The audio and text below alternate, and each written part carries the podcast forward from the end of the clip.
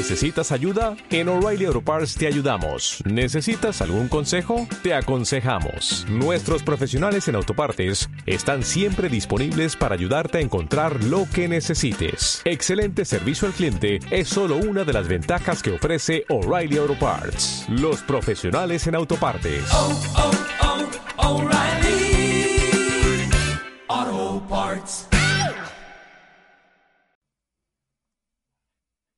Bienvenidos todos y todas a este sexto video podcast de análisis de House of the Dragon.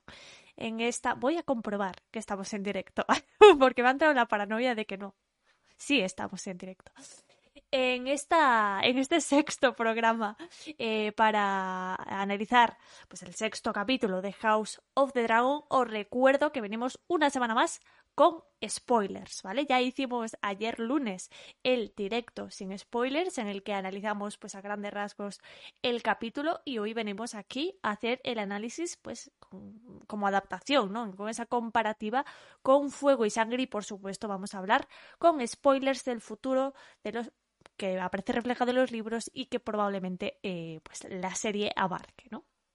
Así que aviso para navegantes, eh, el recordatorio de que eh, hicimos ayer el directo y de que esto está saliendo el martes para Patreon. Esa es una de las ventajas de ser nuestro mecenas en Patreon, además de muchas otras, ¿no? Mucho otro adelanto de contenido, mucho contenido exclusivo y muchas camisetas súper chulas pues como esta que llevo yo hoy, ¿no? Eh, así que si estáis escuchando esto el viernes es porque todavía no nos apoyáis en Patreon, así que sabed que si entráis en patreon.com barra la canción continúa, tenéis ahí un montón de ventajas por descubrir que yo creo que os gustarán o por lo menos nuestros mecenas están contentos. Eso nos han hecho saber. así que echadle un vistazo si no lo habéis hecho todavía. Venimos hoy aquí hablar del sexto capítulo, pero nosotros normalmente somos un podcast de relectura. Hemos eh, sacado esta semana el noveno capítulo de Tyrion en Choque de Reyes y qué capítulo ha sido el noveno de Tyrion de Choque de Reyes. Ha sido un capítulo de relectura fascinante que tenéis disponible eh, los lunes en Patreon y los miércoles en el resto de plataformas de forma, digamos, alterna, ¿no? Eh, semana sí, semana no, ahora, en el periodo de la serie. Así que, eh, si no conocéis la relectura, os animamos a compartirla, ¿no? A hacer ese viaje de relectura con nosotros porque está siendo fascinante. Y creo que eso es todo lo que tengo que decir por hoy, ¿no? Eh, vamos a, pasar a hablar de este capítulo un día más, porque ayer es verdad que lo hablamos mucho, pero siempre con esa contención de, primero, no podemos hablar de los libros, segundo, no podemos hacer spoilers, y tercero, tenemos, o sea, queremos seguir expresando nuestras opiniones. Además, yo ayer me tuve que ir temprano y me he quedado como con el gusanillo de mm, seguir, seguir comentando ¿no? este capítulo. Así que, compis, primero, ¿qué tal estáis? Y segundos, ¿tenéis cositas que decir en comparación, digamos, en, este análisis como adaptación del libro? Ya voy yo, ¿no? Sí, claro que Por supuesto que O sea, dalo por hecho ya, ¿sabes? Llevamos tantos es podcasts. incómodo, ¿no? De, bueno, algún día igual, pero no. no. Eh, bueno, pues estoy bien, muchas gracias. El capítulo me gustó, lo comenté ayer, creo que es un capítulo que está muy bien. Eh, me gustó más el anterior, pero aún así sigue una línea bastante alta, o sea que estoy, contenta con el capítulo. Y en comparación con los libros, bueno, yo creo que habrá bastante que comentar hoy. Eh, evidentemente hay ciertas decisiones que se han tomado que son distintas al libro, yo creo que eso es evidente, pero debo decir que me ha gustado. Es decir, no sé qué pondría por delante o qué pondría por encima, siempre decimos lo mismo, lenguajes diferentes, Voy Sangre no es una novela, muchas cosas. Y yo creo que a nivel audiovisual han sabido darle un toque que quizás atraiga más al gran público, pero sin caer en ser demasiado sensacionalistas o demasiado, bueno, pues sin, digamos, sin respetar la obra, ¿no? Es decir, hay cambios, es evidente, pero creo que son cambios que no me desagradan y en algunos casos incluso hasta te diría que me gustan más, que eso es algo que debatimos en su día eh, off the record con, creo que fue con Santi, ¿no? Una decisión en particular que la estuvimos debatiendo y a mí, por ejemplo, esa decisión me ha gustado más de, de la serie que la de los libros, que es muy chula también, pero entiendo que en un lenguaje audiovisual encaja mejor, así que en general, guay. Santi, ¿tú qué tal? Mm, Pues muy bien. La verdad, en esta semana pues nos hemos encontrado con un capítulo bastante redondito, diría yo. Como ya lo dije en el, en el vídeo que sacamos el día lunes. No termina de ser mi capítulo favorito, pero tampoco creo que suspenda en nota. Y, hombre, en cuanto a cosas de comparativas con el libro, creo que nos vamos a encontrar con cosas bastante interesantes. Lo único es lo de siempre. De aquí a que se termine por lo menos esta temporada, las mezclas de temporalidades en cuanto a las fechas de un sitio y lo que nos muestran aquí, pues claro. Aquí, por ejemplo, nos muestran diferencias de edades entre los chiquillos que si nos vamos apegados al texto no tendrían ningún sentido. Porque las, para empezar, Baela y Raena no son gemelas en la serie. y segundo, eh, la diferencia de edades, en el inicio del capítulo estamos viendo como Nash de Joffrey y Bael y Raena ya tienen como 5 o 6 años y realmente se llevan uno. Entonces es Vale, como... La Arena tiene mucho más. De 5 o 6 años. Claro, pero eh, la cosa es esa. Nos muestran en la misma línea temporal y a él realmente no se llevaban tanto los Claro, niños, ah, sí. los niños entre ellos. Ah, Entonces bueno, es claro. como, pues mira, mm, al final es Ya, eso, ¿no? es pasar por el aro de, de esto Mm. y ya A ver. esperamos que de cara a lo que se pase después de la segunda temporada, como van a llegar a un punto de inicio, pues Mm.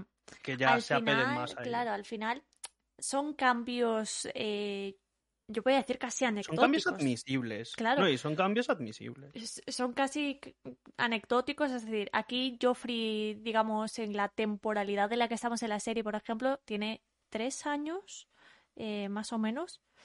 No en el año en el que estamos en la serie, sino, digamos, en las cosas que están pasando, ¿no? En, en la serie. Eh, tendría que tener más o menos 3, 4 años cuando va a pasar todo lo de Vagar, etcétera.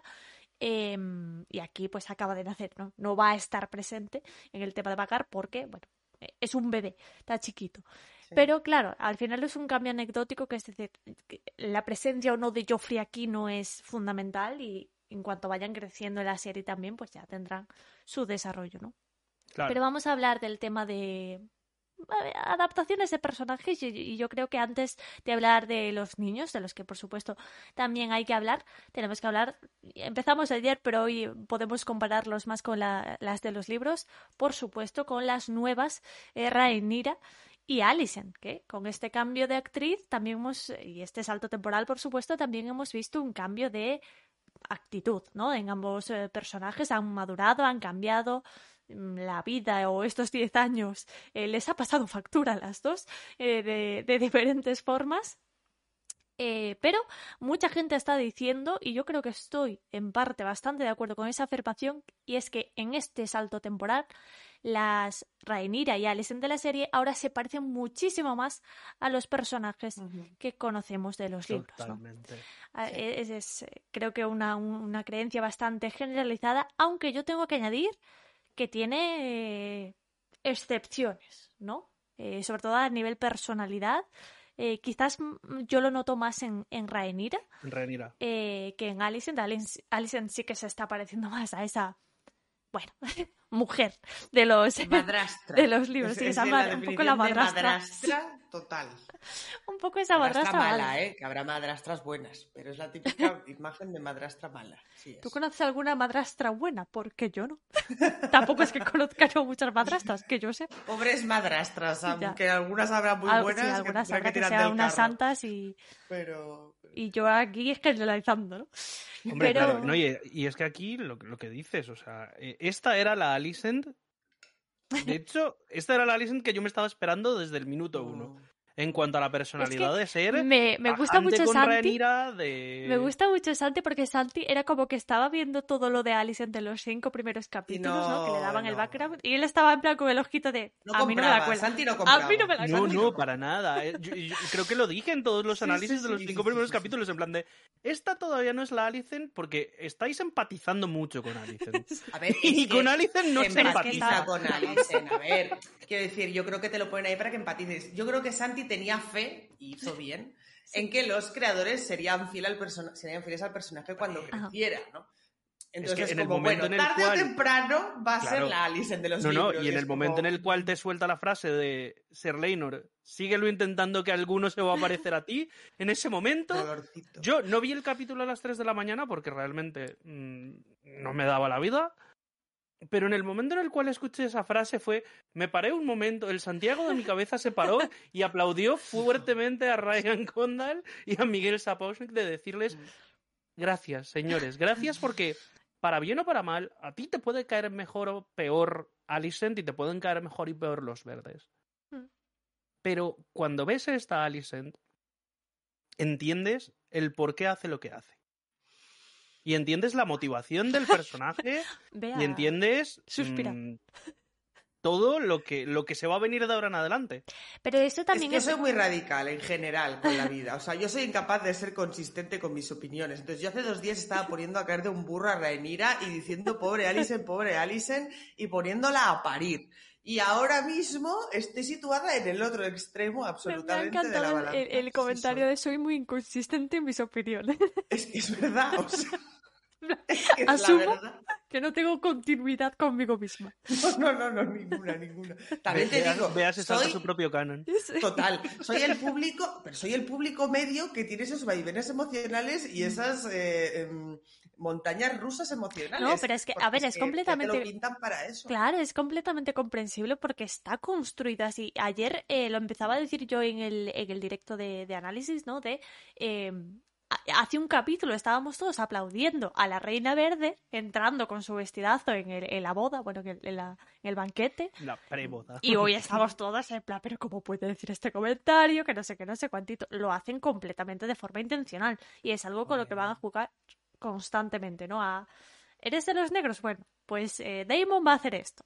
¿Eres de los verdes? Bueno, pues Alicent va a soltar este comentario. Y tú estás ahí como, vale, soy verde, pero ¿Sabes lo peor de ser inconsistente en tus opiniones? Que siempre crees que la última opinión que has tenido es la definitiva. ¿Sabes? Y dices, no, no, ahora ya no me puede convencer Claro. más. Ahora sí que no. Ahora sí que, igual que me pasaba con Ranier el otro día, pensaba, cuando, cuando la puse a caer de un burro, digo, va, sabiendo esto, Hmm. o sea, vale, sí, habrá cosas buenas, pero ya no será lo mismo, ¿qué tal? Ya solo la primera fase de este capítulo de mm, la reina quiere que vayas con placenta y todo, dije, se, se- se quitó la capucha verde y dijo, Tim Rhaenyra para siempre. O sea, yo tengo capucha reversible. Yo tengo una chaqueta reversible. Y yo me pongo Me según el día que hace. Me pasa un poco. A ver, yo no es tanto que. A ver, por ejemplo, eh, este es un debate como que se ha viralizado mucho, ¿no? A mí me pasa que yo soy Team Negro en el sentido de que si a mí me preguntas eh, quién crees que debe gobernar o quién es la legítima reina, o yo digo, bueno, pues eh, Rhaenyra en este caso creo que tiene eh, su legitimidad porque bla, bla, bla, ¿no? El, el debate de siempre.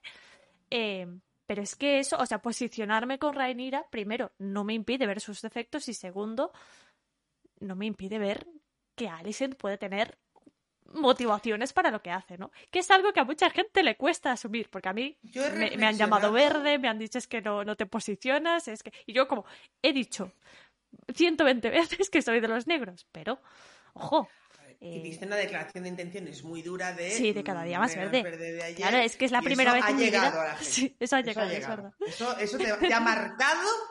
Aquí. Cada día más verde, lo dije, es verdad. Sí, sí, sí. Porque eh, es la primera vez en mi vida que empatizo con los verdes, excepto con la rata. Con la rata no se empatiza. No, no, con De hecho, no uno de los impedimentos más grandes para que yo me Pobres cambie de bando ratas. es la rata.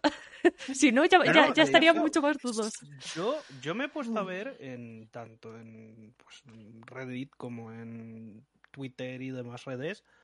La opinión popular es, yo me podría posicionar, con, o sea, yo no, evidentemente, yo jamás, pero, eh, pero la opinión popular es, podríamos llegar a posicionarnos con los verdes si no estuviera Kristen Cole.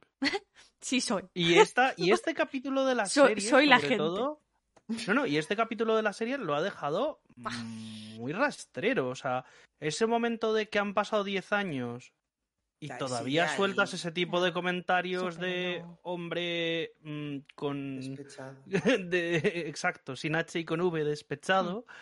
eh, es como, señor, eh, ¿qué le Mm. pasa a usted? O sea, de hecho, me recordó mucho a, a la relectura que estamos haciendo, que en el capítulo de Tyrion, Bron suelta alguna cosa en plan de, es que tal. Mm. Y Tyrion le dice, a ver, recuerda tu posición. Eso puedes decirlo, no es spoiler. Lo de que No, no. sugiere matar a Joffrey. Dilo. Ah, sí, por eso, sí, sí, a ver, por eso. Él, él sugiere matar a Joffrey y Tyrion le dice en plan de, a ver, caballero, Cálmese. recuerde usted quién es y quién es mi sobrino. Sí, sí, Y, y aquí pasa, o sea, es como Alicent, lo mínimo que tendría que haber hecho por decencia es decirle, caballero, recuerde que ella sigue siendo la princesa y Cállate. usted es la guardia Sí, real. Es lo que hace también Daemon con Corlys cuando Corlys claro. se sobrepasa. Exacto. Y Exactamente, dice, que Corlys le dice, eh, eh, Yo con mi puedo. hermano solamente me puedo "Cuidado, meter yo. cuidado". A ver, es Eh, un poco cambio, lo, lo que hace con la, mirada de. Es, Cuidado, ya, pero eh, el que cayó otorga. Ya, eso sí. Yo, es que yo lo he estado reflexionando, pensando, ¿por qué, por qué alguien decidiría posicionarse, o sea, podría empatizar con Alicent o posicionarse con Alicent, ¿no? Lo estuvimos hablando ayer y hablábamos de que es básicamente de la, eh, el hecho de la bastardía de los hijos y de que nadie habla de eso y bla, bla. Y yo digo una cosa, todo eso está muy bien, está bien, pero que Rhaenyra tenga hijos bastardos o hijos no bastardos, primero, no la incapacita como heredera. De hecho, en este capítulo se nos ha visto, se nos ha visto cómo ella eh, toma parte activa del consejo y creo que no tiene malas ideas. No la ve, o sea, yo cuando criticaba a Rhaenyra es porque decidía irse a cabalgar con el caballo y olvidar sus obligaciones como heredera. Creo que aquí, como reina y heredera, cumple con sus obligaciones, eso es así.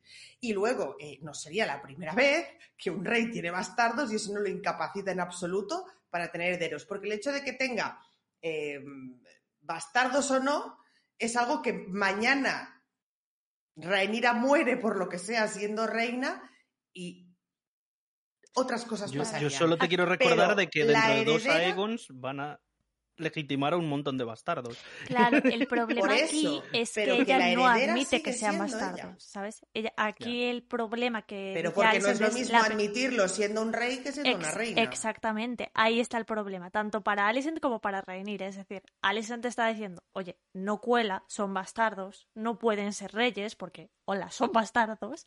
Eh, y Rhaenyra lo que está haciendo es, pues mira, soy Rhaenyra, ¿no? Eh, cumplo con mis obligaciones como heredera, así asá y doy herederos a la corona, pero bueno, morenitos por un tema. y eh, eh, quiero decir, los ella de misma es, no comprensible que ella misma no vaya a decir, hola, sí, he pajas". tenido, eh, eh, he hecho adulterio porque li- li- literalmente es un eh, delito para ella, ¿no? El, el, eh, tener hijos fuera del matrimonio, como lo era para Cersei, por ejemplo. Entonces, eh, para ella entiendo yo que no sería traición a la corona como si lo era para Cersei, porque ella es la corona. Porque ella es la reina. Exacto. Pero sí sería adulterio y eh, bueno, complicaciones, ¿no? Y la crítica pública, etcétera. Entonces entiendo la posición de Rhaenyra de, oye, sí, sí, son legitimísimos, no preguntéis, pero también entiendo la frustración de Alicent de, "Mm, señora, no lo son, no los haga pasar por lo que no son. ¿Pero tú crees que Alicent realmente está preocupada por la integridad de la corona y del heredero de la corona o lo que quieres No. poner ahí a su churumbel? A En ver, a ver, que- la- yo creo que las dos cosas, no creo que sean ¿En serio? contradictorias. Yo creo sí. que esconde, esconde el tema de que quiere que su hijo vaya para adelante con el tema de la decencia. A ver, eh, yo... Pero es que yo creo que realmente Alicent tiene un gran sentido de la decencia y eso lo demostró en, bueno, en su juventud. No, no, a ver, pensemos en una cosa, que es que es una Hightower. Por eso, Al muy final, Eso no los que Hightower, hombre, los Hightower son muy- los Sí. defensores de la religión en Poniente Bueno, de los siete, por lo tanto, eh, en principio, a ver, que yo tampoco estoy aquí para defender a Alicent, jamás. No, pero, lo que ser- digo es de que ser sí de que una es familia muy pía no te convierte en pío. Pero ella espía, lo ha Muchísimo demostrado en estos Ella es cinco pía. capítulos. Ella espía, ella espía. Ella, Eh, ella ¿Ella espía o espía? Perdón. Las dos, al parecer. Las dos, las dos. Ella es pía, pero creo que a lo largo de, su- de estos cinco capítulos ha hecho cosas que son más que reprobables, por ejemplo, meterse en la habitación del rey con la hija, la mujer recién No, muerta por orden de su hizo. padre de forma chanchuy. Sí, sí, pero lo hace. De Claro, forma es que no chanchullera, puede no en hacerlo. lugar de hacerlo, Hombre, no puede no en hacerlo. lugar de, en lugar de hacerlo eh, como se tiene que hacer. Claro, O sea, pero es que si es tu padre el que te dice, haz esto, Sí, sí, claro. Pero, deber como hija Claro, pero ella, claro, pero ella está sustentando toda su, su valor y su no, no, claro, porque son bastardos y cómo van a leer la corona en el tema de la decencia, cuando él podría tener un poquito de vergüenza y decir, vale, cuando me tocó a mí, bien que por orden del padre, pero que al final es su familia el que quiere que vuelva a ser mano del rey, mano derecha del rey, su padre el que la mandó a hacer eso. Mm. O sea, que la integridad de la corona la que tengo aquí colgada. O sea, esta señora que sí será muy pía y le parecerá muy mal lo que hace Rainira. ¿Porque le parece mal porque no es decente o porque le gustaría hacerlo a ella y no ha podido? Ese es otro tema. Hombre, ya Pero lo hemos desde hablado. luego Sí, sí. tendría que caérsele un poquito la cara de vergüenza a Alison porque está juzgando las acciones de Rhaenyra escondiéndose en el tema del bien de la corona cuando ella fue la primera que por orden de su padre al que pretende volver a traer eh, lo hizo todo por detrás y chanchullero. Entonces, un poquito de vergüenza, Alison, un poquito de vergüenza o al menos dilo claro y di no, no. Tú vas, o sea, yo quiero que mi hijo sea el heredero y déjate de decencias. O sea, cuando habla con Kristen Cole en esa conversación hipocritísima en la que precisamente él acaba de decir lo de que Rainira es no sé cuantito, Sí. lo que le responde ella es, entre los dos devolveremos la decencia a la corona. del honor, Eh, sí. Señora, cállese, porque usted fue la primera que, insisto, no porque ella quisiera, porque la obligaron, Claro, de pero hecho, a ver, esto no está confirmado ni mucho menos, pero hay muchísima gente en internet diciendo que la serie puede introducir incluso una supuesta rela- de nuevo, esto no está confirmado, no es canónico, no nada, ni siquiera es habladurías del pueblo llano que es Twitter. Pero hay mucha gente diciendo en plan de no, es que de pronto pueden introducir una relación entre Alicent y Kristen Cole. sí, Que eso ya sería en plan la unión de las ratas. la no he cosa que visto yo pensaba. ahí de- feeling, ¿eh? No. No. he visto feeling en este capítulo. No creo que vaya Yo por ahí la cosa, dudas, justamente porque pero- creo que ellos sí se creen en, a sí mismos cuando tienen este discurso de eh, los paladines de la decencia, ¿sabes? No creo que lo digan en plan eh, digo, eh, para cubrir nada. Creo que se lo creen ellos mismos, sea más o menos cierto, ¿no? Como puede, como puede argumentar ahora Bea. Mm. Eh, pero yo creo que ellos sí se lo creen, en el sentido de. Eh, Alicent creo que en su cabeza tiene este discurso de yo cumplí con mi obligación como hija, como mujer, como esposa, como reina, como madre. Rhaenyra se la suda todo porque mm, se lió con Daemon, hizo lo que le, o sea, hizo lo que le daba la gana toda su vida y encima ahora los herederos a la corona son bastardos. Estará ella diciendo, ¿qué cojones está haciendo esta chica? ¿no? Cuando eh, que, que en ese sentido es desde el punto de vista de Alicent es comprensible, ¿no? Que esté un, po- un poquito hasta Sí, el sí, sí, está enfadada. sí. Claro, lo que dices tú también es cierto, eso no le resta a él y sobre todo ya no solo eso que dices tú, sino ahora añ- añádele lo del Aris Strong, ¿no? Que comentaba ayer yo eh, al final, que ahora tienes el dilema de dónde está la decencia, Alicent, ¿sabes? Ahora va- vamos a sacar, ¿no? El, el paladín del honor. Pero eh, nos hemos extendido otra vez con el debate eh, de Alicent, que yo creo que podemos estar de acuerdo en que le han dado este background de, de la juventud, ¿no? De conocer cómo ha llegado a ser esta mujer, digamos, más frustrada, más eh, obsesionada con ciertas cuestiones, como si la conocíamos ya en el libro, ¿no? En el libro creo que te tiran a esa Alicent a la cara, sin contexto, sin contarte cómo ha llegado aquí, y por eso quizás hay tanto team negro ahí de reserva que viene de los libros de decir, no, Alicent nunca fue, buen- fue buena, ¿no?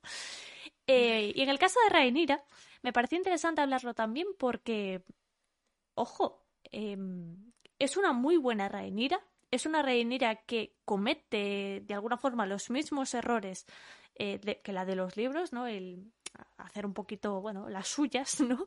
Eh, un poco esta línea que ha mantenido durante los cinco primeros capítulos, que es como tengo mi papel de cara a cumplir mi deber con la corona, pero lo hago un poquito como con mi libertad también, ¿no? Que ole por ella. Y eso se, parece que se ha mantenido estos 10 años porque ella sí dice, tengo mi deber de dar herederos a la corona, pero eh, los herederos pues van a ser, eh, fuertes, ¿no? Fuertes. Van a ser fuertes. Entonces ha tenido estos hijos con eh, Harwin Strong. Y yo creo que ya no solo el hecho de que para mí haya cambiado esa perspectiva, ¿no? De la relación con Harwin Strong y por qué Rhaenyra lo hace, sino creo que ha cambiado en la serie la motivación general del personaje de Rhaenyra, que creo yo en los libros es bastante más am, avariciosa. No sé si es que todavía falta eso por demostrar en la serie, pero es que para mí, la, cuando yo leo Fuego y Sangre, la Rhaenyra que veo yo ahí es una Rhaenyra que aspira al trono constantemente. Y cada vez que ve eso amenazado, eh, se para, ¿no? Es justamente la carta que, que le usa Viserys siempre en los libros de eh, si no te estás quieto, te desheredo, ¿no? Y aquí, no sé si vosotros lo veis, pero yo no veo a una Rhaenyra muy... O sea, se considera la heredera, sí. Eh, considera que sus hijos, bastardos o no, van a sucederle a ella, sí. Pero no le veo como estas pretensiones tan elevadas, la veo como mucho más mansa, por decirlo de alguna forma. Eh, no sé si es algo que todavía falta por demostrar, porque a ver, también la Rhaenyra mayor eh, acaba de aparecer, como quien dice, ¿no? Claro, yo creo Pero que la veo poco ambiciosa. está, está en este momento de choque de... Yo creo que la van a mostrar más así cuando ya esté en Rocadragón. De hecho, al final de este capítulo vemos que se va a Rocadragón en... Y, pero sin embargo, la Rhaenyra altanera y contestona que yo veía en los libros, Mm. sí que la vi, por ejemplo, en la escena del consejo. En el momento en el cual mm, Alicent tira la pullita de, claro, es que como Daemon se fue y no hizo nada con los peldaños de piedra, y ella le responde en plan de, a ver, señora, Daemon vino aquí, le entregó la corona de macarrones a mi padre y... eh, Con nada más que- Never forget esa sí, corona sí, de o sea... Instagram nos podrás quitar cosas, pero jamás olvidaremos la corona de macarrones. Real. ¿Pero qué? Pero es eso, y es en plan de... La, la- la forma de decirle, en plan de, a ver, señora, ¿no quiere usted achacarle esto a mi tío, Hmm. al cual llevamos un montón de tiempo al parecer sin ver, perdón. cuando realmente la corona, o sea, Viserys como rey y Poniente como, como su reino, son los que tienen que administrar los peldaños de piedra. O sea, no venga aquí a echar culpas, a echar balones fuera, po- porque sí. Sí, Y que- esa, esa Rhaenyra es la que yo veía en los libros, la, la que era capaz de, de responderle a Alicent con zascas de ese tipo y sobre todo al frente de su padre. Yo creo que Contestona ha sido siempre en la serie, quiero decir también, que con Sí. esos cortes que pega, ¿no? Tanto a Sí, Daemon sí, como pero a su en padre, cuanto, a, a en cuanto a pretensiones de cosas con el reino, ¿me entiendes? Mm, sí, pero me falta todavía un poquito de... ¿Sabes? De, no, no, la reina voy a ser yo. ¿Sabes? Te ponga, Sí. Se ponga quien se ponga como quiera, pero la reina voy a ser yo. Y aquí, o sea, en estos seis capítulos he visto a una reinira que dice, vale, sí. Pero es que la veo como muy, vale, es que le- la, la corona significa de algún modo el amor de mi padre, ¿no? Muy, un poco daddy issues el, el tema. Pero no la veo como, como tener ambición de, de- de decir, quiero se- sentarme en el trono de hierro como tal. Tiene su responsabilidad con la profecía para con su padre, etcétera, pero no la ambición per se. O por lo menos yo no lo he percibido así. Yo creo que, y esto igual es un poco teoría, pero analizando estos seis capítulos que hemos visto hasta ahora, hay un tema que siempre ha estado como de fondo. Esto parece que no tiene relación, pero tiene. Un tema que ha estado siempre de fondo, que se nos ha ido viendo y que tal, pero que no se ha entrado nunca demasiado, que es el tema de Daemon y ese sangre Valiria, sangre del dragón, eh, eh, reyes porque dragones, ¿vale? Entonces, Rhaenyra en este punto sí que lo ha comentado con él alguna vez, sí que han tenido su basileo entre ellos, ¿no? Pero de hecho, Daemon se lo, dije, se lo dice a Viserys, Laena y él lo hablan cuando están en Pentos, no sé qué. Yo creo que en este punto se nos ha presentado una Rhaenyra bastante jodida, es decir, en este capítulo especialmente. Una Hombre, Rhaenyra que se nos presenta, que esto lo tenía que decir porque es que lo pidieron en los comentarios del vídeo de ayer y es que me siento, me da vergüenza el tema de los vestidos de Rhaenyra, porque no lo dije y es verdad que digo, no es que no hay, no hay ni que Los comentar. vestidos, los vestidos de Rhaenyra son vestidos muy apagados. El de Alicent que lleva de las mangas que cuelgan es que yo lo quiero, o sea, me lo voy a hacer coser ese vestido. Y en cambio Rhaenyra va muy bueno, pues de estar por casa, recién parida, etcétera, etcétera, que es normal también, pero como le han querido dar ese aire como, bueno, pues eso, de porquera, que es el mismo aire que lleva teniendo estas seis Sí, eh, eh, lo, lo eh, lo dije en algún análisis y lo repito, que alguien le quite de las manos la tela beige a la persona que hace los vestidos. Exactamente, totalmente. Entonces, eh, ¿qué tiene que ver todo esto? Bueno, pues que yo creo que aquí Rhaenyra se nos ha presentado un poco derrotada, pero en este capítulo han pasado dos cosas muy importantes. Una, se han cargado a Harry Strong. Dos, la ENA ha muerto. ¿Qué Casualmente. pasa? ¿Qué pasa? Pues que tenemos esas dos personalidades eh, dragón, draconianas que han estado apartadas o Hmm. durmiendo porque cuando intentaron despertar es como que enseguida les bajaron un poco la cabecita, ¿no? A Daemon lo echaron y están pentos ahí mirando el atardecer. Rhaenyra, pues, entre Veo el por dónde de vas los y bastardos. El tema de los bastardos ha sido como muy chungo y como que ha intentado siempre estar apocada. ¿Qué hace Rhaenyra? Se va a Roca Dragón. Y Daemon acaba de perder a su mujer, que le ha dicho, Daemon, eh, nene, que tú eres la sangre del morir". dragón y tú eres otra cosa, y no este señor que me escribe poesías mirando el atardecer. Entonces, es que es verdad. joder. Entonces, yo creo que es cuando Ranira realmente va a coger poder y fuerza. En el momento en el que diga, ah, que os habéis cargado al padre de mis bastardos. y aparte que han querido creer como ese amor, ¿no? Y, y por parte de Daemon será como, ya ha hecho bastante el parguela. Y ahí es cuando yo creo que Rhaenyra levantará la cabeza desde su fuerte de Rocadragón, desde su sitio, porque lo dije ayer, lleva de invitada toda la vida, bueno, toda la vida no, pero desde que se casó con tal, de invitada en, en- en- en desembarco, dice, no, no, no, yo me voy a mi fortaleza a montar mis rollos y a, a empoderarse. Y, y creo que volverá ¿Cómo más fuerte me que gusta nunca. esto que estás planteando, Beatriz. ¿Cómo me gusta? Porque realmente es- sería eh, fuera de toda temporalidad, pero sería volver a los libros en tanto en cuanto es su relación con Damon también. Lo que muchas veces con- condiciona a Rhaenyra para tomar las decisiones que toma. Eso te iba a decir, Damon al final es mucho el, spark, libros. la, chispa Claro, en los que le libros es ayuda a Rhaenyra para muchas cosas. Porque claro. en los libros ver, es él el que le recordemos- come la cabeza un poquito. E- Eso te iba a decir, recordemos que aquello de hijo por hijo mm, No, y eso viene mucho sale de después, una pero cabeza. incluso O sea, Cuando Rhaenyra es pequeña, se cuenta cómo es Daemon el que, bueno, está todo el día con ella, le hace regalos y le va metiendo mierda de los verdes. sí, Hombre. sí, sí, sí. Entonces, aquí no sería lo mismo porque tienen una relación más eh, simétrica, eh, eh, Daemon y, y Rhaenyra, ¿no? Más, bueno, ella le pincha, él se, se queda co- cortocircuito de repente, ¿no? Eh, y tienen como esta relación de, de tío, sobrina, pero amantes.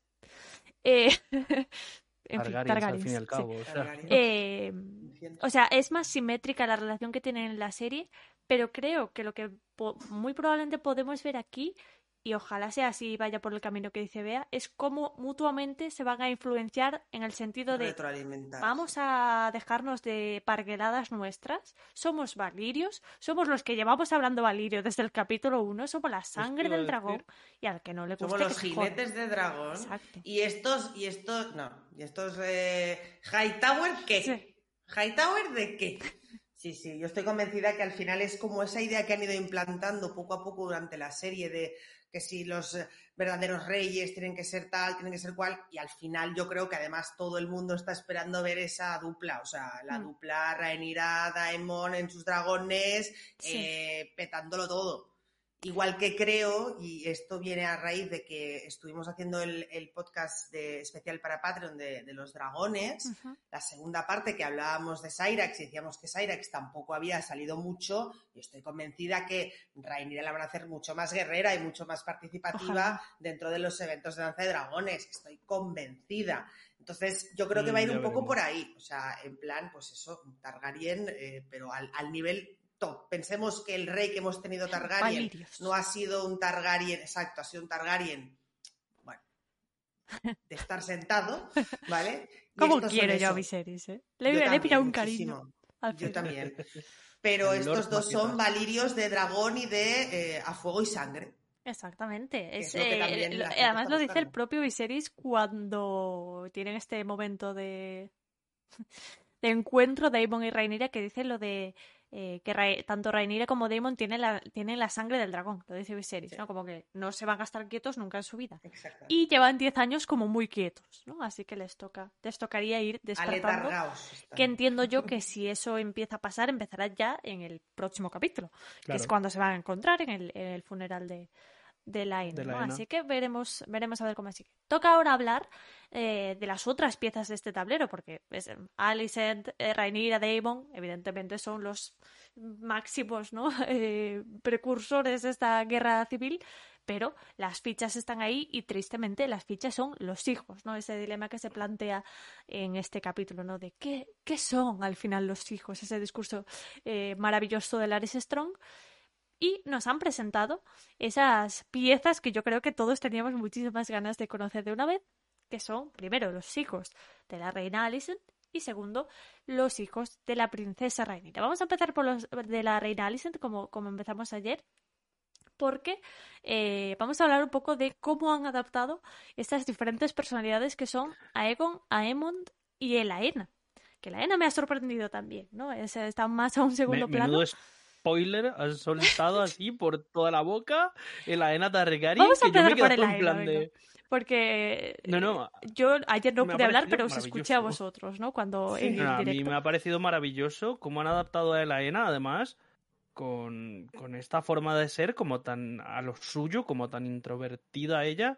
Se lo decía de hecho ayer a, a Bea que creo que había bastante de condescendencia en la forma de tratarla de Alicent. Te escuché. En Yo cuanto- estaba de acuerdo. Yo creo Como que un no poco de, verla con carita eso. de, bueno, es que te veo aquí como tan sola, como con tantos bichitos, como tantas cosas, que realmente, si nos ponemos a pensarlo, casi, casi que para la edad que más o menos tiene la ENA en la serie, eh, ya debería tener a fuego en sueño.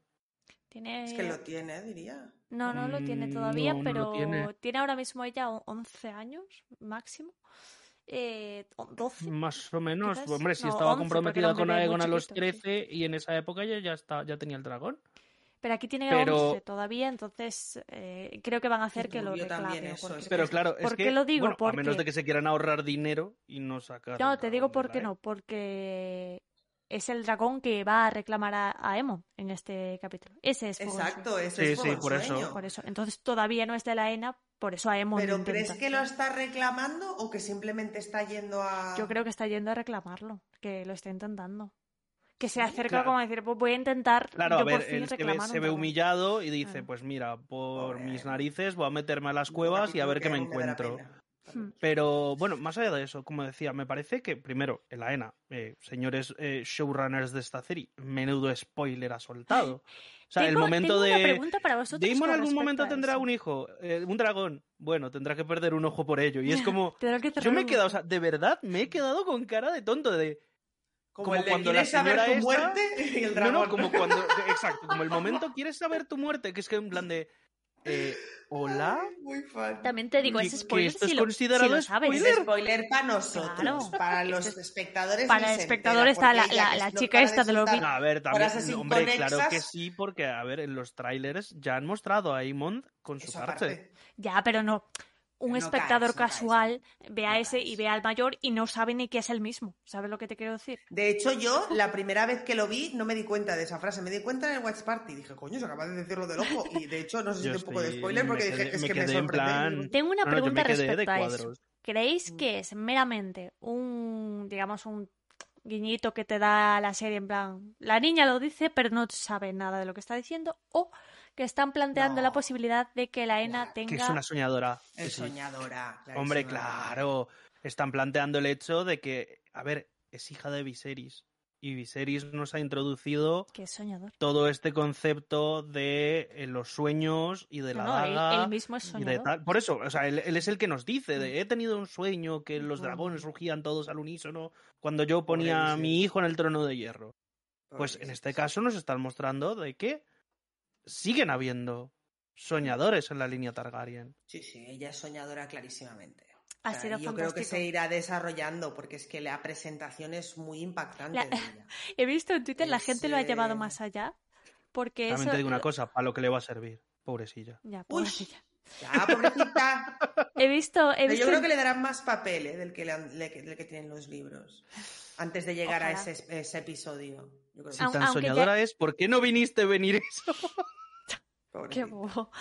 Eh, o sea, iba a decir que la, primero, la gente de Twitter lo ha llevado más allá porque la frase que dice es el último de sus anillos no tiene piernas y tendrá que cerrar un ojo para conseguirlo. El último anillo no tiene pernas se refiere al, al gusano, ¿no? En plan, el- en el último de los Sí. anillos tal. Y la gente ha dicho que eso se refiere a Bran, que es el último rey que no tiene piernas. Y, Ostras, no, plan, ya está muy rebuscado. gente- o sea, y la ahí Jolín, como ver, super está bien tirado. ya, está está, bien bien tirado, tirado. pero me parece Es muy- muy También es ¿eh? bastante inconexo que diga eso. ¿Por qué? O sea, es Porque una está frase. analizando el bichito. Ya, pero podría decir mil millones de cosas del O bichito. callarse. Esa frase, o, o callarse. Esa frase es muy concreta. No digo que tenga que ser por lo de Bran, Mm. pero a mí me pareció. Cuando voy a, voy a, aquí me voy a poner un poco narrativa, ¿no? Pero cuando a ti te presentan un personaje así tan impactante, que es una niña que no dice una frase normal desde que sale en el plano hasta que se va, porque no frase normal, entiéndeme, que es como muy, eh, no sé qué, con esa voz y ese tal, tú te quedas mucho con lo que está diciendo, o sea, dices, ¿qué? No dice nada coherente con la conversación que está teniendo con la madre, ¿sabes? Entonces es como que me sorprendió esa frase, me acuerdo más, casi más de esa que la del ojo de después, pero son dos frases que quizá no significa nada, no digo que no, o quizá tendrá alguna relevancia más en el futuro, o quizá es simplemente di, di que diga esto y así parecerá en su mundo. Pero tal, pero sí te quería preguntar, Berta, porque no nos lo has respondido antes, ¿qué opinas sobre la actitud de Alison? Porque yo pienso que no está siendo condescendiente con ella. De hecho, es de los pocos momentos en los que Alison me cae bien en este capítulo. Porque yo creo que ella intenta comprender a su hija, intenta entenderla. Y además pensemos que Alison en ese sentido está un poco alejada de sus hijos. Le pasa igual con Daemon. Hay con Daemon, con Aemon.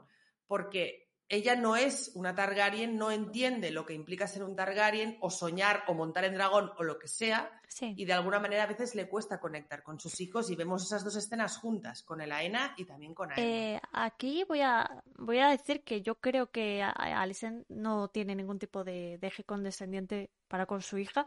Es decir, eh, el Aena está hablando de sus bichos, ¿no? De sus intereses, que por lo visto pues, es el bichito y esos otros que tiene ahí, puestos. E incluso Alicent hace escucha activa, es decir, participa de esa conversación, que es algo poco habitual en los padres. Quiero decir, muy probablemente no es el Aina la primera vez que habla de bichos o eh, que habla de sus movidas, ¿no? Eh, y aquí Alice le hace preguntas, le hace tal. ¿Tiene un poco actitud de cansancio? Sí, pero qué padre no lo tiene al fin y al cabo, ¿no? Quiero decir, entiendo por qué Santi puede llegar a ver condescendencia ahí, pero yo creo que es simplemente una, una madre escuchando y diciendo, no sé cuál es el interés de mi hija en estos bichos, no sé qué me está diciendo de sueños de movidas, ¿no? De que tendrá que cerrar un ojo para ello. No entiendo, muy probablemente Alice no entienda a su hija el 90% del tiempo, si, si el personaje va en esta línea, ¿no? De pues tener sueños, tener mm, sueños proféticos, eh, tener intereses así particulares. Eh, pero no creo que yo que tenga una mala actitud ¿no? con, con, su hija. Al contrario, yo estoy de acuerdo con Bea cuando dice que aquí es único, un, uno de los pocos momentos del capítulo en el que digo, Alcent bien, ¿no? Eh, está, está, con su hija, viene el otro y dice, pero ¿qué te has hecho? ¿Qué te podrías haber matado? ¿no? Se preocupa por sus hijos. A mí me parece una buena escena, sin más, ¿no? Por supuesto, con, eh, contrasta mucho con la escena de, de Aegon, ¿no? Que entiendo la preocupación, pero su actitud para con Aegon cuando le agarra de la cara y toda la movida, pues eh, sorprende, cuanto menos, ¿no? Porque además es la primera interacción que ves entre entre sí. Alicent y, y, su hijo mayor. Podemos, o sea, yo creo que habrá que seguir, seguir viendo, ¿no? Cómo es la actitud de Alicent como madre, pero no creo que se haya retratado ni muchísimo menos como mala madre, como mucha gente está diciendo por redes y tal. Eh, porque para mí, por lo menos, yo no, a ver, no yo más allá así. de, yo, a ver, yo no digo que sea mala madre. No, no lo digo, digo ti, que no. vi un poquito de condescendencia ahí y que como dice, como habéis dicho las dos, es evidente que ella no entiende lo que significa ser un Targaryen porque no lo es y porque está criada. Eh, de hecho, si nos remontamos al mismo canon de, de, los libros, los primeros en estar un poquito en desacuerdo con las actitudes de los, de, de los Targaryen mm. fueron los Hightower, por estar tan cerca de la fe. No, y la propia Alicent se lo echan cara a Rhaenyra cuando tienen el enfrentamiento vosotros los Targaryen tenéis costumbres muy returbias, ¿no? A ver, recordemos Razón que no le falta esta la gente ha llegado, claro, a ver, recordemos que los Targaryen son tan raritos para Poniente que para evitar prácticamente una guerra crean una ley de excepcionalismo para esta gente es rarita Se y vamos a dejarle ser otra palabra que empieza por ra que no es, que no es rarito, para, para justificar el hecho de que solo se mezclan entre ellos. Que también tienen un Incienso. poquito- No, racistas. Es algo que... A ver, Sí cuando uno se sí cree son. raza superior, dioses en la tierra, por encima de los otros pueblos, bueno, bueno, Pues eso he pasan cosas. Pues eso he dicho. El caso, el caso es que, mm, bueno, el Aena, ¿no? Eh, hemos visto que es eh, un personaje cuanto menos particular, a ver si siguen desarrollándolo en esta, en esta línea, ¿no? Así que eh, la del libro sí que es también introvertida, callada, pero Sí. nunca se había planteado primero ni que pudiese ser soñadora, ni segundo que pues que tuviese estas particularidades, ¿no? Pero veremos a ver si lo siguen Veremos desarrollando. dónde queda la decencia de Alicent cuando se casen Aegon y... Bueno, Y al final es, cumpliendo como madre de Targaryens. Es como sus costumbres le parecen una mierda, Ah. pero son las Claro. Pero costumbres. cuando tiene, sí, pero que Pero cuando, cuando tiene que juzgar cumplirlas- a otros ya no piensa igual. Hombre, al final son los hijos del rey, ¿no? Sí, sí. Tiene que hacer. Pero el caso es que mm, vamos a hablar de Aemond porque lo hemos pasado por lar- de largo, ¿no? Porque el Aena habla de él y de cómo va a perder ese ojo, pero aquí nos han dado un poquito de background de Aemond siendo, bueno, un poquito El buleado. Sí, un poco el A marginado, un poco el frustrado por el hecho de no tener dragón, que creo yo que lo están construyendo así para explicarnos luego ciertas cositas de resentimientos y cosas, ¿no? De No, pero por qué Aemon va a ser o Aemon. sea, aquí están, aquí están Sí. cambiándonos el hecho de que mm, los niños Targaryen y los niños Velaryon en ningún momento casi que se llevan bien en los libros. En cambio, aquí nos están mostrando esa, ese pequeño momento de, de Jake, de Jace con, con Aegon, de decir, jaja, mira cómo nos hemos ideado la broma para burlarnos de, de Aemond. Y no se ve que. Y de hecho, Aegon lo dice, dice, Aemon es a twat. En plan, este señor es un, un bueno para nada, un tal. Y, y- ah, por, por no usar palabras más malsonantes. pero, pero claro, aquí nos muestran ese, como esa separación, ese dejar a Aemon de lado y esa unión entre Jace y Aegon, por lo menos para reírse de este señor, cuando realmente mm, a estos de bastardos no los bajaban en casi ningún momento. Es que yo creo que precisamente aquí se ahonda más en la idea que siempre ha planteado Martin y que se plantea también en muchas otras sagas de eh, la culpa es de los padres, ¿no? Es como eh, al final los niños son las víctimas de las decisiones que toman los adultos y de que al final los, los traumas son generacionales y pasan de padres a hijos, etcétera. Y yo creo que aquí lo han querido marcar más con eso, ¿no? En el libro se nos dice que desde el principio casi no se cayeron bien porque las madres no se llevaban bien, ¿no? y que Viserys, por mucho que intentaba juntarlos, como que no funcionaba. Pero yo creo que aquí es potente verlos primero juntos de manera voluntaria, eh, verlos como entrenando en ese patio de armas, donde Viserys está así tan feliz. Viserys, te amamos. Y, Santi y yo estamos pensando en el mismo meme. y um, callar sus. Y um, el caso es, sí, es el, de, el que hemos visto antes. Del, Sí. Sí, el de... Oh, mire, su al- eh, mira cómo juegan mis, mis, Mis eh, nietos. mis nietos con no sé qué. Y lo, lo mira Lionel Strong en plan de, ¿nuestros? ¿Qué? ¿Qué? Sí, ¿Qué? nuestros nietos y el otro cómo. Pues eh, cuando está allí es como que yo creo que han querido enfatizar más el momento en el que empieza realmente el malestar que es con todo el rollo de la rata y de cómo los enfrenta directamente eh, para crear esa especie como de rencor entre ellos y que ya se vayan calentitos y con ganas de, de gresca, ¿no? Esto en cuanto a la, a la enemistad que decía Santi. En cuanto a Emon, yo reconozco que me ha sorprendido. De hecho, yo cuando vi el tráiler pensaba que el niño que hacía de Aegon era Aemon. Porque, o sea, el actor que hacía de Aegon, ¿os acordáis que os dije? Este es Aemon, qué mal rollo me da. Sí, Y en realidad era Aegon. sí. Y es algo que, que he visto a Aemon un niño muy normal. Y yo siempre, por alguna razón, me había imaginado a Aemon un niño psicópata. Por un De esos niños que dicen, Hombre, desde pequeños torturaba animales. Pues lo mismo. Yo me imaginaba a Aemon lo típico de, desde pequeño torturaba pequeños animales. Así veía Sí, yo a la ¿vale? vida. Un Joffrey de la vida, exactamente. Y claro, eh, por la actitud, el aspecto y tal, pensaba que era Aegon. Eh, porque el niño que hace de Aemon o la actitud de Aemon es de un niño normal, que sí, que está jodido, está resentido, no tiene dragón, quiere encajar. Es que no me encaja precisamente nada Aemon con el- la personalidad de quiero encajar, quiero un dragón, quiero ser como los demás, se ríen de mí, pobrecito de mí. O sea, el Aemon de los libros se ríen de él y al día siguiente les está quemando el colchón. ¿sabes? Es que creo que es ahí a donde O sea, quieren ir a parar, ¿sabes? Es como, eh, Pero os habéis reído de mí, reclamo a Vagar y no me tose nadie nunca más, ¿sabes? Ya, sí, pero es que creo que eso es algo que se tiene ya desde muy pequeño. O sea, ese cambio tan radical, o como sabemos que va a ser Aemon, nace de un niño que se han reído de él porque no tiene un dragón, que tampoco. o sea, ya Hombre, está, tú ¿sabes? piensa Solo que le al han hecho final- eso. Claro, pero no tú es que le piensas den final- palizas por la calle. O sea, a ver, le han hecho Ya, la pero, broma o sea- del, del terror rosa, que por cierto me encanta la broma. ¿eh? La, la justificación no va a ser solo esa, sino también lo que has dicho antes, ¿no? Los problemas heredados, cómo va él a per- percibir toda esa situación. Y que recordemos que es Poniente, un tercer hijo. ¿A qué, a qué aspira un tercer hijo en Poniente? Por más de que Bueno, sea mira, Targaryen. Daeron, Daeron, o sea, no- Da- Daeron. Daeron. Que, Daeron, que es una monada y es su cuarto hijo. Ya, Es pero una monada aquí no nos está están introduciendo. De hecho, aquí no nos están Es introduciendo una a, monada ese- porque es a una Daeron. monada. Bueno, Daeron, es lo de. Joder, que siempre me sale al revés. Daeron.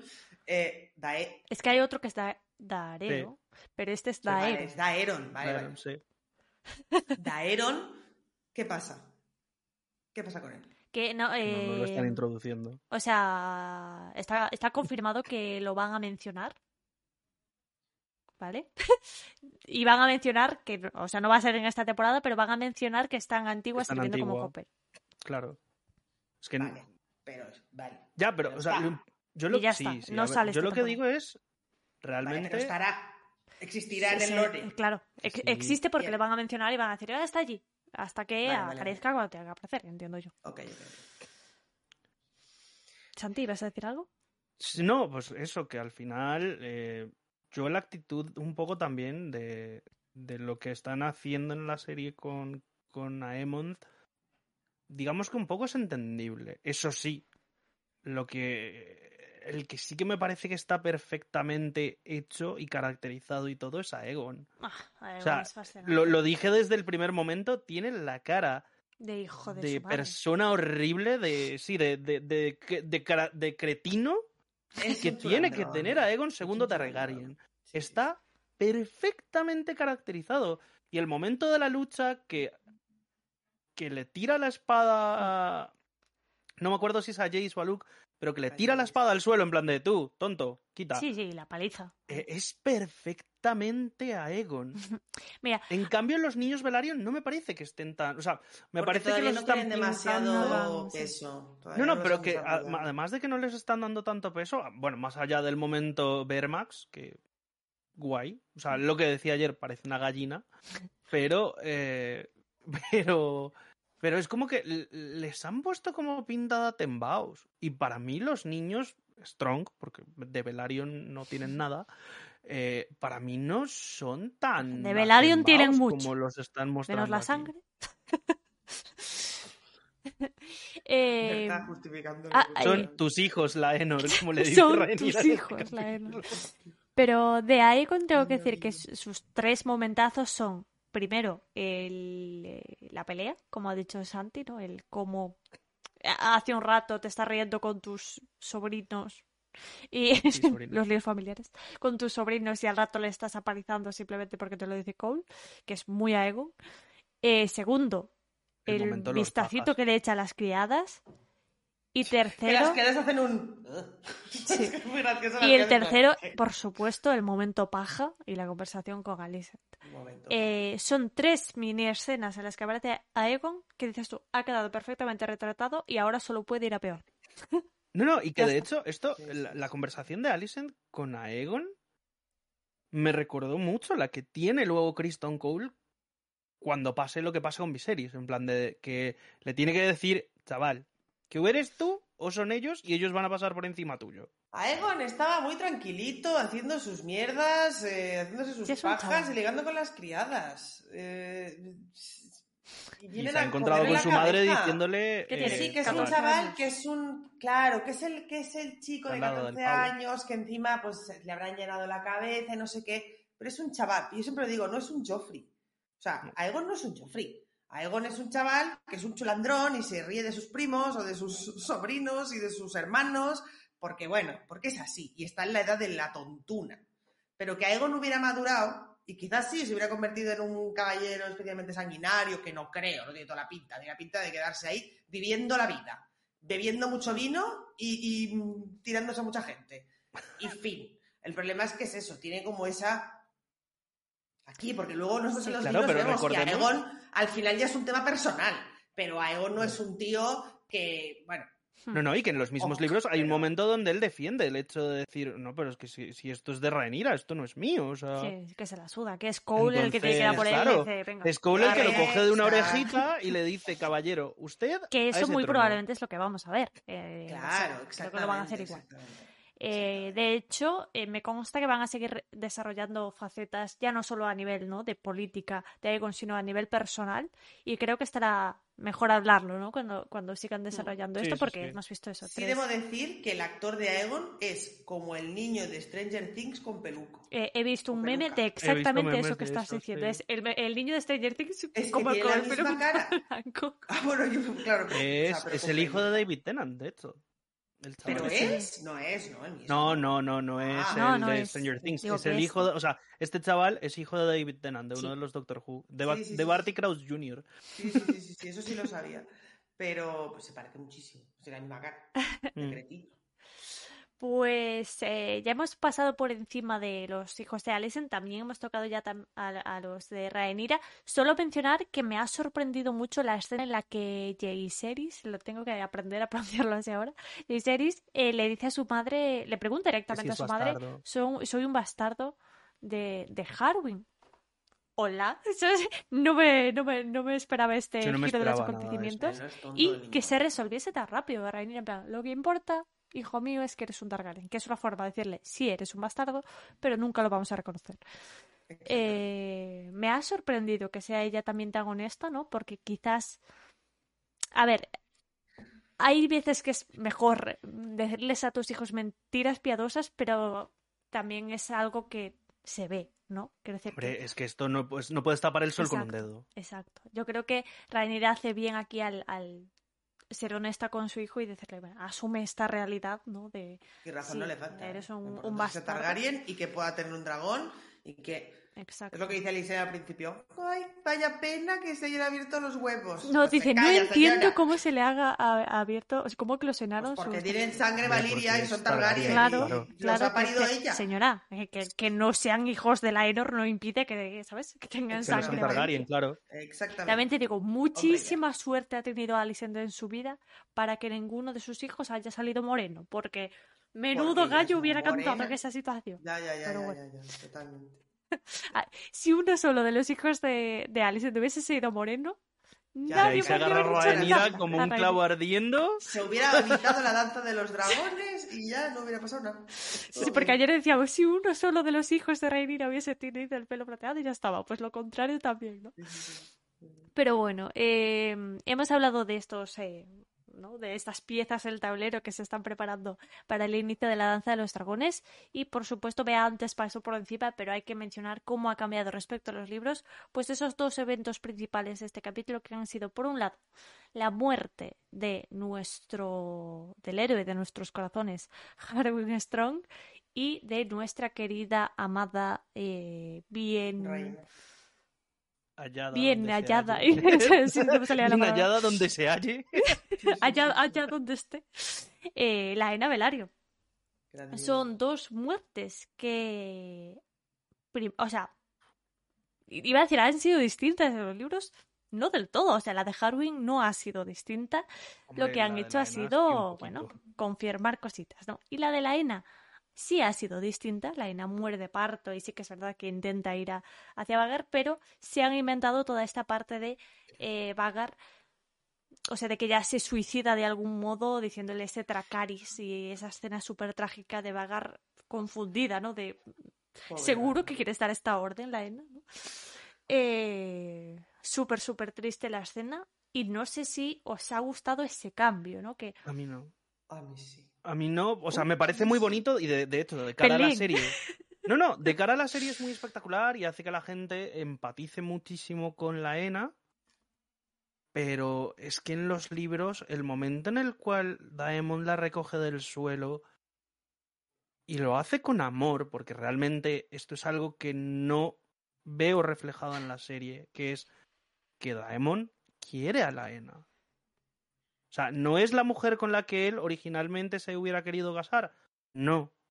Pero Daemon en los libros quiere a la ENA y tienen una familia que dentro de lo que cabe y dentro de la situación que tienen, funciona. Y aquí nos están mostrando a Daemon que sigue siendo un pícaro, que además, eh, Daemon bisexual confirmadísimo, me puedo. O sea, me parece maravilloso. O sea, de verdad, maravilloso. Más de esto. Pero, eh, pero más allá de eso es que, claro, entonces nos muestra un Daemon que no está enamorado, entre comillas, o, sea, o sea, o que no lo expresa de esta manera como tan abierta, que está muy separado también de sus hijas. bueno, de una de ellas. Claro, de una de ellas, pero eh, la cosa es esa. La que no tiene dragón, vaya. Ya, pero que es que es eso, que en, los, en, en el libro te muestran un Daemon mucho mejor padre de familia, por así decirlo. Y lo que te digo, el momento en el cual esta señora se levanta y tal y dice, no, es que voy a bajar las escaleras para... Y se desploma en la escalera y Daemon la tiene que levantar y... Se Eh, muere. me en sus parece que es mucho más-. Claro, es que muere en plan en sus brazos y tal y es... Y, y, y nos denotan que hay un cariño, que hay un... En cambio aquí es como que se queda como, ah, he llegado tarde. ¿Ves? Es que a eso me refería yo ayer. Me ha faltado a mí expresividad en esa escena. Que entiendo yo que a lo Mm. mejor este está, lo que me decíais ayer, ¿no? Que están mostrando que, que, bueno, que Damon es así. Claro, es que es eso. le- quieren hacer de cara, de cara a la galería y de ese Damon príncipe pícaro que no le importa nada y que cualquier cosa que no sea Rhaenyra no es suficiente para él. Y están quitándole un matiz que Damon sí que tiene en el libro, que es ese Damon esposo de la Ena, que es funcional. Yo espero que lo demuestren en el siguiente. Pero. Hombre, yo espero verle, yo espero verle hundidísimo Mm. en el, en el momento, en el momento no, funeral. no, no estará. O sea, en el momento Pero yo funeral creo que ya de mm, eso. tampoco lo van a mostrar. Eh, voy, a, voy a dar mi, mi, mi contraargumento a esto. ¿Por qué me ha gustado más la serie, independientemente de que sea más espectacular y del momento lágrima, vagar y todo esto, que eso es así? ¿Por qué me ha gustado más? Porque la ENA tiene un momento en el que es la ENA y no la ENA, la mujer de Daemon, por la que, ella, por la que él llora cuando lo recoge de las escaleras. Es decir, la ENA se enfrenta a la misma situación que se enfrenta a Emma Arryn, se enfrenta a la misma situación que se enfrenta la madre de Daemon, porque si no recuerdo mal también muere de lo mismo, creo recordar. Correcto. Eh, Y aquí la ENA, desde, desde que era un ñajo, el gran moquito, habla del de Vagar, del dragón, de no sé qué, y aquí se pasa todo el capítulo, todo el capítulo, las escenas que tiene con Daemon, hablando de eso, hablando de los dragones, hablando de que ella quiere morir como jinete de dragón. La ENA muere como quiere. Y la ENA no la tiene que levantar Daemon de ningún sitio. La ENA está de- llegando prácticamente muerta de rodillas delante de su dragón que ella consiguió en su día solita con 15 años y ella toma la decisión Que de nos que- deben esa escena. Tengo entendido que esa escena está grabada. No, no, y tengo entendido nunca que la grabaron y la, de- la quitaron. No, no, eso me, me da muchísima rabia, pero me gusta que se le haya dado ese papel a la ENA. Porque la ENA, lo que sabíamos de la ENA en los libros es sí, la ENA y Daemon volaban juntos, la ENA tuvo a Vagar, eh, la ENA antes de morir corrió volaban para con Rhaenyra también. a- poder- quería volar con Vagar por última vez, no sé qué, y al final se cae en las escaleras y Daemon la coge, que es muy bonito. Pero es como, ¿es el final para una reina? Como la ENA. ¿Es el final que la ENA se merece? Yo creo que el final que la ENA se merece es, acabo de oír que estoy en la misma situación que a Emma Arryn, no quiero estar en esta situación, eh, quiero morir como me, me, me dé la puta gana y no que lo decida mi marido y quiero morir como una genia de dragón, así que muero abrazada por mi dragona.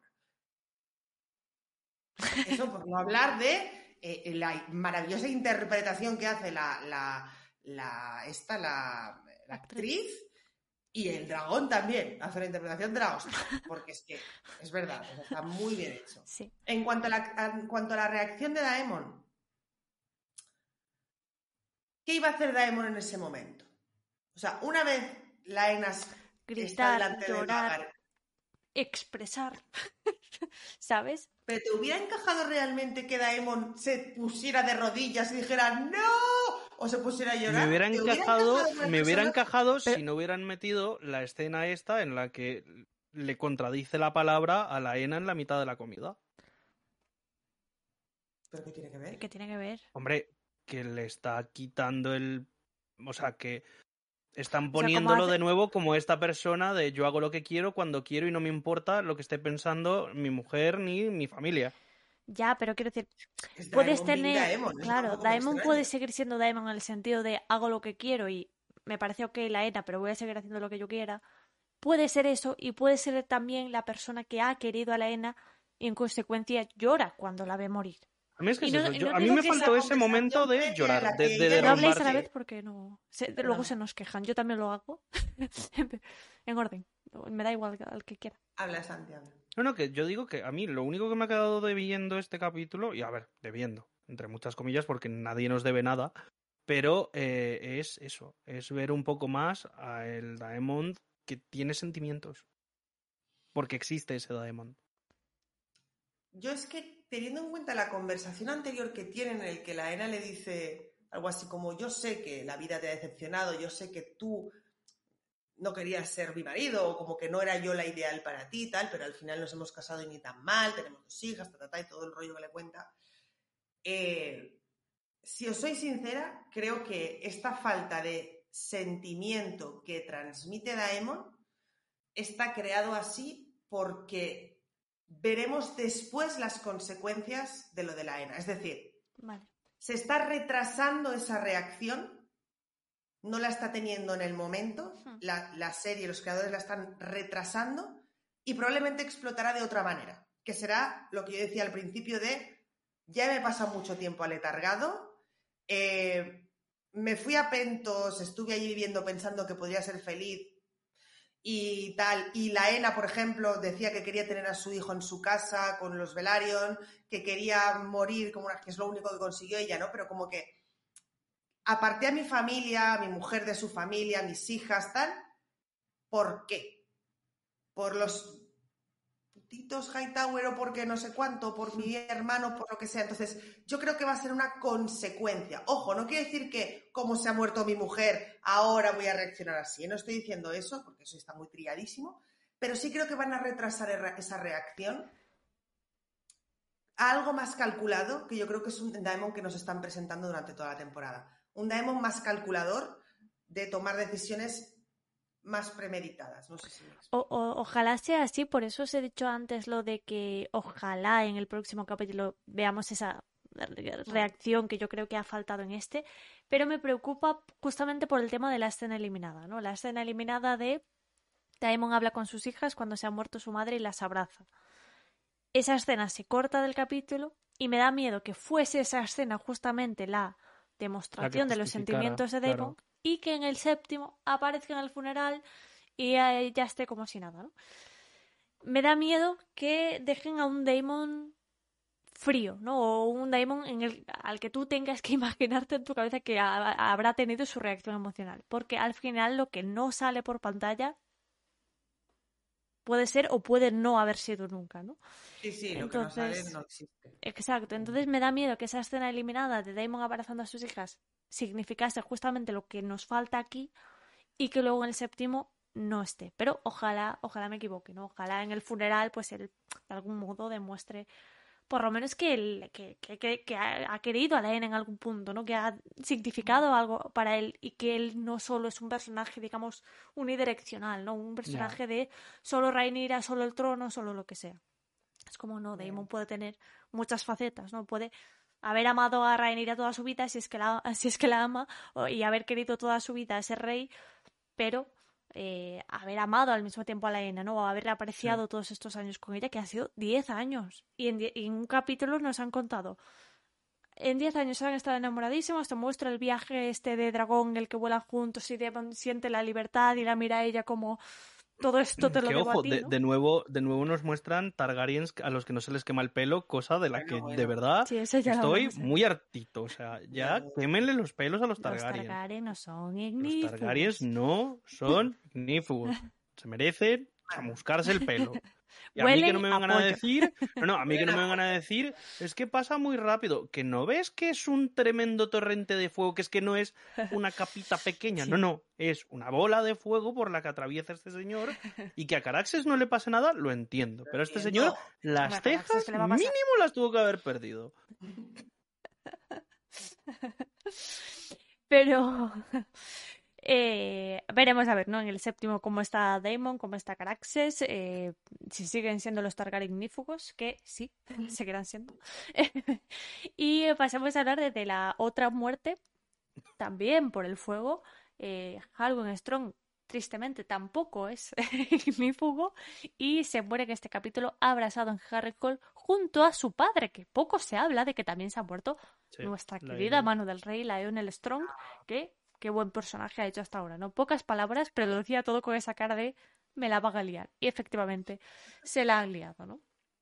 Eh, la serie decide que la mente que obra todo este plan de la quema de Harrenhal es precisamente Laris Strong. Confirman esa versión de los libros, ¿no? Que bueno, el, Ah, los maestros sugieren en Fuego y Sangre de, bueno, podría haber sido su hijo para heredar y tal. Eh, y efectivamente, aquí eh, Laris Strong primero demuestra una, yo creo, un deseo personal, ¿no? De eh, lo mío para mí. Y segundo, usa esto como una estrategia para atrapar a Alicent en su red eh, de la araña, ¿no? Nunca tan varis como aquí Laris Strong, que además tiene su bichito propio, ¿no? No es la araña, es la cucaracha. Es, no, es como una decir abeja realmente. sí, un escarabajo. Sí, una abeja o un escarabajo. Es como un un- escarabajo chiquito dorado, ¿no? Eh, pero voy a llamarle cucaracha intencionalmente, ¿vale? Entonces, entonces la cucaracha decide, eh, pues, mm, sobreentender ciertas cosas de la conversación que tiene con Alicent y eh, matar a sus familiares para luego decirle, oye, me debes un favor. Ahora tiene tu padre la vuelta, ¿no? Eh, perfectamente puesta ahí, puedes llamarlo y me deberás un favor. Y yo os pregunto directamente, ¿cuál creéis que va a ser ese favor? Porque yo, honestamente, no tengo ni idea. Pues, Vosotros, por, vuestra cara, tampoco. Hombre, No. es que ¿Y os en el gustado? libro realmente, es que en el libro no hay ese momento de que pida un favor, pero vamos, yo creería que lo mínimo que le va a pedir es un puesto en el consejo o una posición privilegiada de cara a algo en el reino y eh, No estaría a mal. ver, al final recordemos de que recordemos de que Laris igual de todas maneras al inicio de la danza está en el bando verde. Sí, A O sea, ver. es pro verde. Bueno, no está en el bando, pero es pro verde entre comillas O sea, sí de está en el cara bando a verde cosas. En el pero- Consejo Verde. Es decir, por eso yo en el capítulo pasado decía que me sorprendía el posicionamiento de Laris tan pronto, ¿no? Mm, Porque en los libros no es hasta el Consejo Verde claro. que está- están todos allí, matan a Bisbury y yo creo que Laris de los libros dice, pues evidentemente voy a ser verde. ¿no? sí, sí, sí. Yo por la ventana no voy. Pero aquí se plantea la, la posibilidad de que Laris, primero, ya no es que sea pro verde de mucho antes, sino que es el que orquesta un poco toda la vaina. No me extrañaría nada que el favor, como muy bien dice Santi, fuese convertirse en consejero de los rumores y que sea el primero en presentarse en ese consejo verde en plan, hola, eh, somos los verdes, el que no le, al que no le guste se va por la ventana. No descartaría Sí, sí, ni, ni que Laris de un pequeño empujón a Bisbury cuando Cole lo tire por la ventana. ¿Sabes lo que Es que, Cole le entierra la espada y Laris dice adiós. Pues no, ojo, no descarto, ¿eh? No descarto. Le veo capaz a este Laris Strong. Que el, el de los libros era ¿Te más... imaginas? poder en la Laris sombra de las cosas que hago por amor. Adiós. aunque yo igual no es evidente. ¿no? Eh, yo creo que, que, estoy de acuerdo que evidentemente le va a pedir un puesto en el consejo. Yo creo que el, el Aris Strong de la serie es en plan. El bando ganador es el bando del Aris Strong. Es decir, no es que yo me vaya a ir con los que creo que van a ganar, sino que los que estén a mi lado son los que van a ganar. Entonces yo me posiciono por Alice, me posiciono por Aegon porque tengo la sensación, por el motivo que sea, que... De que este, aquí puedo rascar más. Exacto, está el heredero varón, hay más posibilidades. Evidentemente, ya entiendo que. No, en ese momento no intuye, lo, entiendo lo de Strong, porque todavía no ha habido nada. Lo de su hermano, de hecho, hablan ellos en la boda cotilleando los dos, uy, lo del faro de Antigua, no sé qué. Pero de alguna manera es como que provoca eso, ¿no? Él sabe que en esta semipaz no es nadie y sabe que si crea el caos, él tiene las herramientas para ser alguien, que es un poco lo que hace. Hmm. Y también creo que aparte de ese favor, lo que le va a pedir a la reina es marcarse un, un Keystone Cole, es decir, inmunidad. Es, eh, con Keystone Cole, Keystone Cole tiene inmunidad para hacer lo que le dé la puñetera gana porque la reina se lo perdona todo. Y creo que con Larry va a pasar lo mismo. Es el decir, va a haber preguntas, Harrenhal maldición, ¿qué ha pasado aquí? Fantasmas. Y yo quiero, yo quiero inmunidad por parte de la reina de siempre a mi lado, siempre a mi lado la reina. Y claro, la reina está pillada por. Y va a decir, pues sí, sí, no, Laris está un pobrecito, míralo, si no puede ni moverse. Puede Hmm. moverse, en fin. Bien que maneja las, la cizalla, las terazas para cortar lenguas. A ver, también te Eh, digo una cosa, Laris Strong no se puede mover. La reina lo tiene muy fácil de decir, oye, Kristen Cole, que este señor me está tocando las narices más de lo necesario, mátale. Claro, Claro, pero- yo creo que Laris Strong sabe que Alicent no es capaz de mandar esas cosas. Y justo ahí creo es- está eh, lo que decía yo del dilema de Alicent. Porque Alicent aquí ha visto dos cosas. Primero, este señor no es eh, precisamente el aliado de la decencia, ¿no? Ya. No, no. De si soy. Y eh, el- el- la segunda cuestión, este señor me puede ayudar mucho al mismo tiempo, ¿no? Entonces, cuidado, yo creo que Alicent va a estar ahí un poco de, sí, estoy atrapada, pero también, es lo que dice Santi, tampoco sería tan difícil librarse de este señor, ¿sabes? Entonces, cuidado que no veamos a una Alicent de decir, bueno, me tiene atrapada, pero, ¿sabes? Pero Ya tengo yo Vamos. todavía un poquito del Sí, mando vamos a de la dejarlo, a ver qué, a ver qué pasa. Porque le viene bien, es lo que dice en este capítulo, ella se siente muy sola en, en la capital, necesita necesitamos apoyo. Ella lo dice, dice, Nunca- necesito a alguien que esté de mi lado. Sí. Exacto. Entonces, Laris dice, la decencia no es, pero bueno, ha hecho que vuelva a mi padre, a ta, ta, ta, bueno, eso me conviene, bueno. Pero bueno, estos han sido, digamos, los mayores eh, cambios, ¿no? Respecto a la adaptación eh, de los libros de, este capítulo. Pero claro, esto solo, solo ha sido, digamos, las semillitas de lo que luego va a crecer, así que veremos ¿no? cómo sigue este desarrollo de la Alice Strong, que yo diría que promete ser incluso mejor que en los libros, que esto es algo que está pasando con muchas cosas en esta serie, porque yo lo digo, hay cosas que cambian, eh, cosas que cambian sin más, ¿no? Que ni te aporta ni deja de aportarte, pero hay otros cambios que yo diría que están siendo incluso positivos, ¿no? Quizás eh, primero No, porque lo vemos contado, digamos, narrativamente, ¿no? De algún modo, eh, aunque sea audiovisual. Y en la novela, pues te deja todo más abierto, no sabes qué pensar, y aquí te lo están primero planteando eh, ahí delante de tu cara y seleccionando pues las versiones, te guste más o menos, ¿no? Pero te lo cuento. Claro, además, recordar como siempre que este es el canon de la serie. Hasta que Martin nos salga a decir, no, no, si es que los hechos que han mostrado en la serie Mm. los he dado yo para que ese sea el canon oficial, Que lo dudo mucho. recordemos que aquí está eso, está el canon de la serie y luego que nos cuentan las tres visiones del libro. Que eso es algo que ha dicho Martin siempre. Lo decía mucho con Juego de Tronos por un tema. Pero aquí yo creo que se puede mantener en la misma línea, ¿no? Tienes el libro, tienes la serie, no tiene que ser idéntico. Y mucho de la gracia de Fu- Fuego y Sangre es justamente que está hecho para que nada sea idéntico a nada porque hay cinco versiones de todo. Entonces, yo creo que Martin les ha dado el libro, les ha dicho, yo os ayudo, yo os guío, pero elegid vosotros lo que más os guste como hace todo el mundo con Fuego y Sangre, ¿no? Exacto, es que es eso. Es eso. Elige Elige tu propia aventura. Ya, Santi, salga de mi cabeza.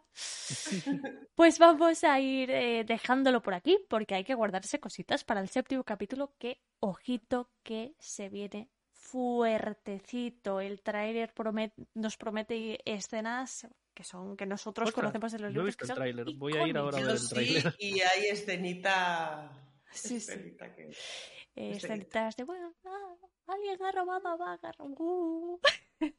Cositas. Ha Vagar, eh, que te meto prima. que te meto prima. Esa, esa, escena de que te meto prima. Ahora te ven como realmente eres, ¿no? Veremos a ver si vemos a Alicent como realmente es. No Está ahí arriba. la Alicent con el cuchillo. Veremos a ver si realmente vemos la verdadera cara de Alicent Hightower, si veremos la de Rhaenyra o la de Daemon, o la de cualquiera de sus hijos que ahora, a partir de este sexto capítulo, empiezan a formar parte de este tablero de juego lo dejamos por aquí. Muchísimas gracias si es que nos apoyáis a través de Patreon y estáis disfrutando de esto por adelantado.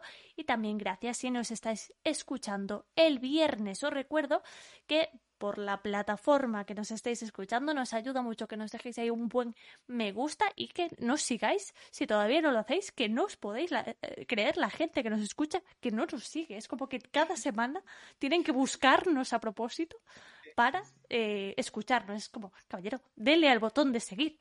Es gratis, no le vamos a cobrar. Así que seguidnos si no lo hacéis también por redes sociales y nos oímos la semana que viene. Y hasta entonces, recordad que el juego ha terminado, pero la canción continúa. Hasta luego.